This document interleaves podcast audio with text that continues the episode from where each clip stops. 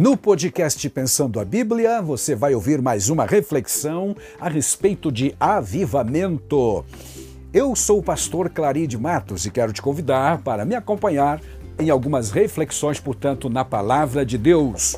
Quero ler com você Atos capítulo 9, versículo 31, um dos textos históricos que retrata um momento da história da igreja de Jesus lá naquela região da Galiléia e Samaria e Judéia também. Diz assim o texto: Assim, pois, as igrejas em toda a Judéia, Galiléia e Samaria tinham paz e eram edificadas e se multiplicavam, andando no temor de Deus e consolação do Espírito Santo. Amém.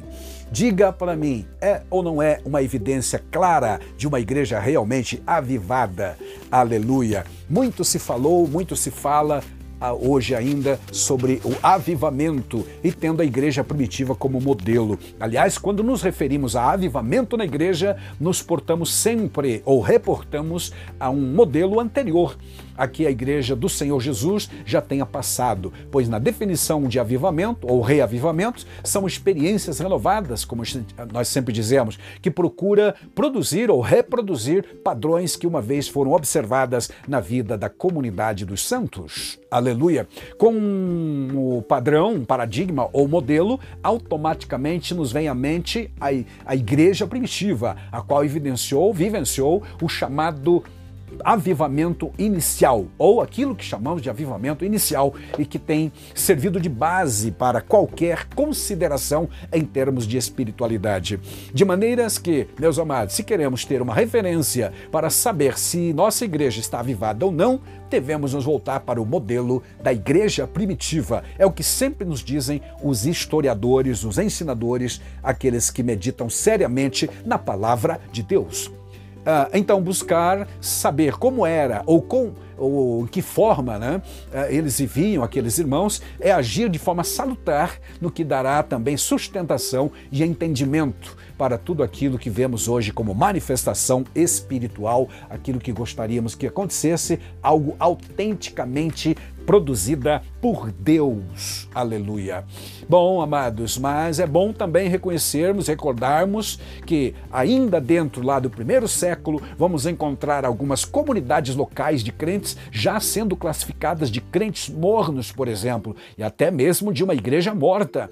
Estamos nos referindo, por exemplo, às cartas que Jesus mandou às igrejas da Ásia as quais estão é, identificadas e a elas foram destinadas algumas cartas, portanto, é, com, especialmente com destaque para duas delas. Quando se dirige, por exemplo, à igreja de Laodiceia, o Salvador Jesus se refere a ela como estando numa condição de sono, de letargia ou de mornidão espiritual e a aconselha a se desprender das coisas materiais e, e tomar, ou seja, receber dele toda a situação, ou melhor, mudança de situação, ou ainda receber dele a riqueza e também o o divino colírio para enxergar corretamente. Portanto, Jesus considera que a igreja era culpada pela condição na qual se achava naquele tempo. Ela devia recuperar sua riqueza espiritual original, perdida ou substituída por bijuterias baratas, procurando adquirir corretamente o ouro da glória de Deus para se enriquecer, disse Jesus lá no capítulo 3, do 14 ao 22. Quanto a isso, meus amados, nós precisamos também lembrar que Jesus disse para ela buscar o remédio para a cura, para a cegueira que encontrava, buscar o colírio, mas era os crentes que precisavam buscar e comprar. Jesus não está dizendo eu vou dar para vocês, eu vou fazer com que você. Não, era eles que tinham que reconhecer que estavam realmente em uma situação lamentável de pobreza espiritual, que estavam precisando de um avivamento ou de um reavivamento. Então, este avivamento, naquele caso, eh, se constituía ou se configurava em buscar ouro para enriquecer e colírio para os olhos e enxergar melhor. Aleluia. Ao escrever a Sardes, a outra igreja, a situação era pior ainda, era muito mais trágica. O Senhor denuncia aquela igreja como estando morta a partir de seu anjo, ou seja, a partir de seu líder. Tinha fama de que vivia, diz o texto, mas na realidade estava morta. Vemos esse triste registro em, em Apocalipse 3:1 que diz: "Conheço as obras que você realiza, que você tem fama de que está vivo, mas está morto. Mesmo antes desse tempo, meus irmãos, quando João Evangelista foi usado para repreender aquelas igrejas por seus desvios de rota, encontramos indícios de esfriamento, portanto, do compromisso com Deus e Sua palavra, bem como a diminuição do amor dos irmãos, como é o caso até da própria igreja de Éfeso. É, é só lermos então as cartas primeiras de Paulo que vamos encontrar a igreja de Corinto, por exemplo, com vários problemas e etc. Resumindo, amados, mesmo tendo a igreja primitiva como modelo para nossos avivamentos de hoje, nós precisamos entender que mesmo aquela igreja lá do primeiro século já enfrentava algum tipo de desvio, algum tipo de, de descarrilamento ou ainda de esfriamento na fé e necessitavam ser eh, trazida de novo para um verdadeiro avivamento. E a igreja pentecostal de hoje, quando fala de avivamento, estamos nos concentrando especialmente no batismo no Espírito Santo. Nós lemos lemos em Atos capítulo 2 sobre a descida do Espírito Santo para inaugurar a igreja e manter essa igreja avivada. No verso 4 de Atos 2 está escrito: Todos foram cheios do Espírito Santo e começaram a falar em outras línguas, conforme o Espírito Santo lhes concedia que falassem. Glória a Deus. Aleluia. Cheios do Espírito Santo é uma das expressões que nós identificamos para batismo no Espírito Santo. Então, cumprindo-se o dia do Pentecostes, estavam todos reunidos no mesmo lugar. De repente veio do céu um som como de um vento veemente, impetuoso, encheu a casa, diz a Bíblia, de, todos aqueles que lá estavam assentados, que eram um grupo de quase 120 discípulos. Glória a Deus. Aqui temos então a, o início da jornada da igreja numa vida avivada. Mas, como já dissemos, antes do final lisar do século I, muitos desvios já haviam acontecido. O que precisamos hoje, então? Buscar novamente estes avivamentos, a começar pelo reconhecimento, como Jesus disse para a igreja, tanto de Éfeso quanto outras também. Arrepende-te Arrepende, veja onde você caiu, disse Jesus para uma delas. Volte a praticar as primeiras obras. É isto que nós precisamos, porque o batismo no Espírito Santo, primeiramente, é destinado a quem crê em Jesus como Salvador.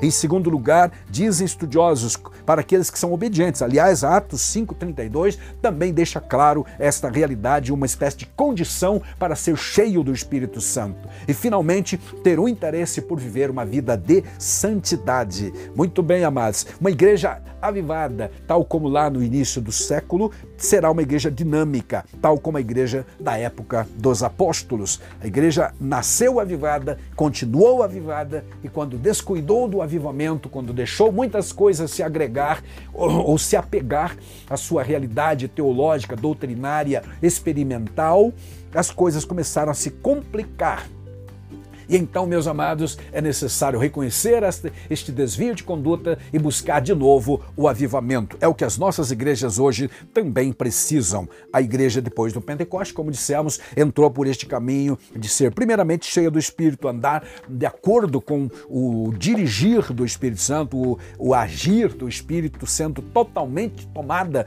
pela glória de Deus. Todas as vezes que alguém se levanta em Atos dos Apóstolos para falar a palavra, está cheio do Espírito Santo. É o caso de Pedro, é o caso de Estevão, é o caso de Paulo também, cheio do Espírito Santo, enfim, todas as vezes que alguém se, se levanta para divulgar o Evangelho, ele está cheio do Espírito Santo. Mas infelizmente a história vem trazendo esses, como eu disse, esse esfriamento é, progressivo das coisas espirituais. E hoje, então, não é diferente. O movimento pentecostal, que começou de uma forma sadia e muito viva, também tem se deixado dominar por política, por uma série de coisas mundanas e nós precisamos novamente avivar as nossas vidas, porque um ministério que glorifica a Deus será sempre um ministério ungido no Espírito Santo. A unção do Espírito significa a capacitação do Espírito. E como viver essa realidade? Sendo suscetíveis à obra e à direção do Espírito de Deus. A Igreja Apostólica nasceu sob o avivamento do Pentecoste, debaixo do glorioso batismo com o Espírito Santo. Ao longo de sua história, aprendemos que a razão do seu êxito não foi o conhecimento humano de seus pregadores, nem as suas, nem as suas é, capacidades humanas, mas o poder do Espírito Santo. E falhou quando deixou o Espírito Santo de lado. O que fez toda a diferença na história da igreja foi realmente a unção do Espírito e hoje não é diferente. Não podemos deixar a chama apagar. A unção do Espírito Santo continua disponível a todos nós, a todos os crentes de hoje e todos carecemos dela. Busquemos, pois, um avivamento real que glorifique a Deus e que traga benefícios tanto para a igreja no fato da edificação, quanto também para o pecador em salvação. Deus te abençoe grandemente. É o meu desejo e até a próxima. Amém.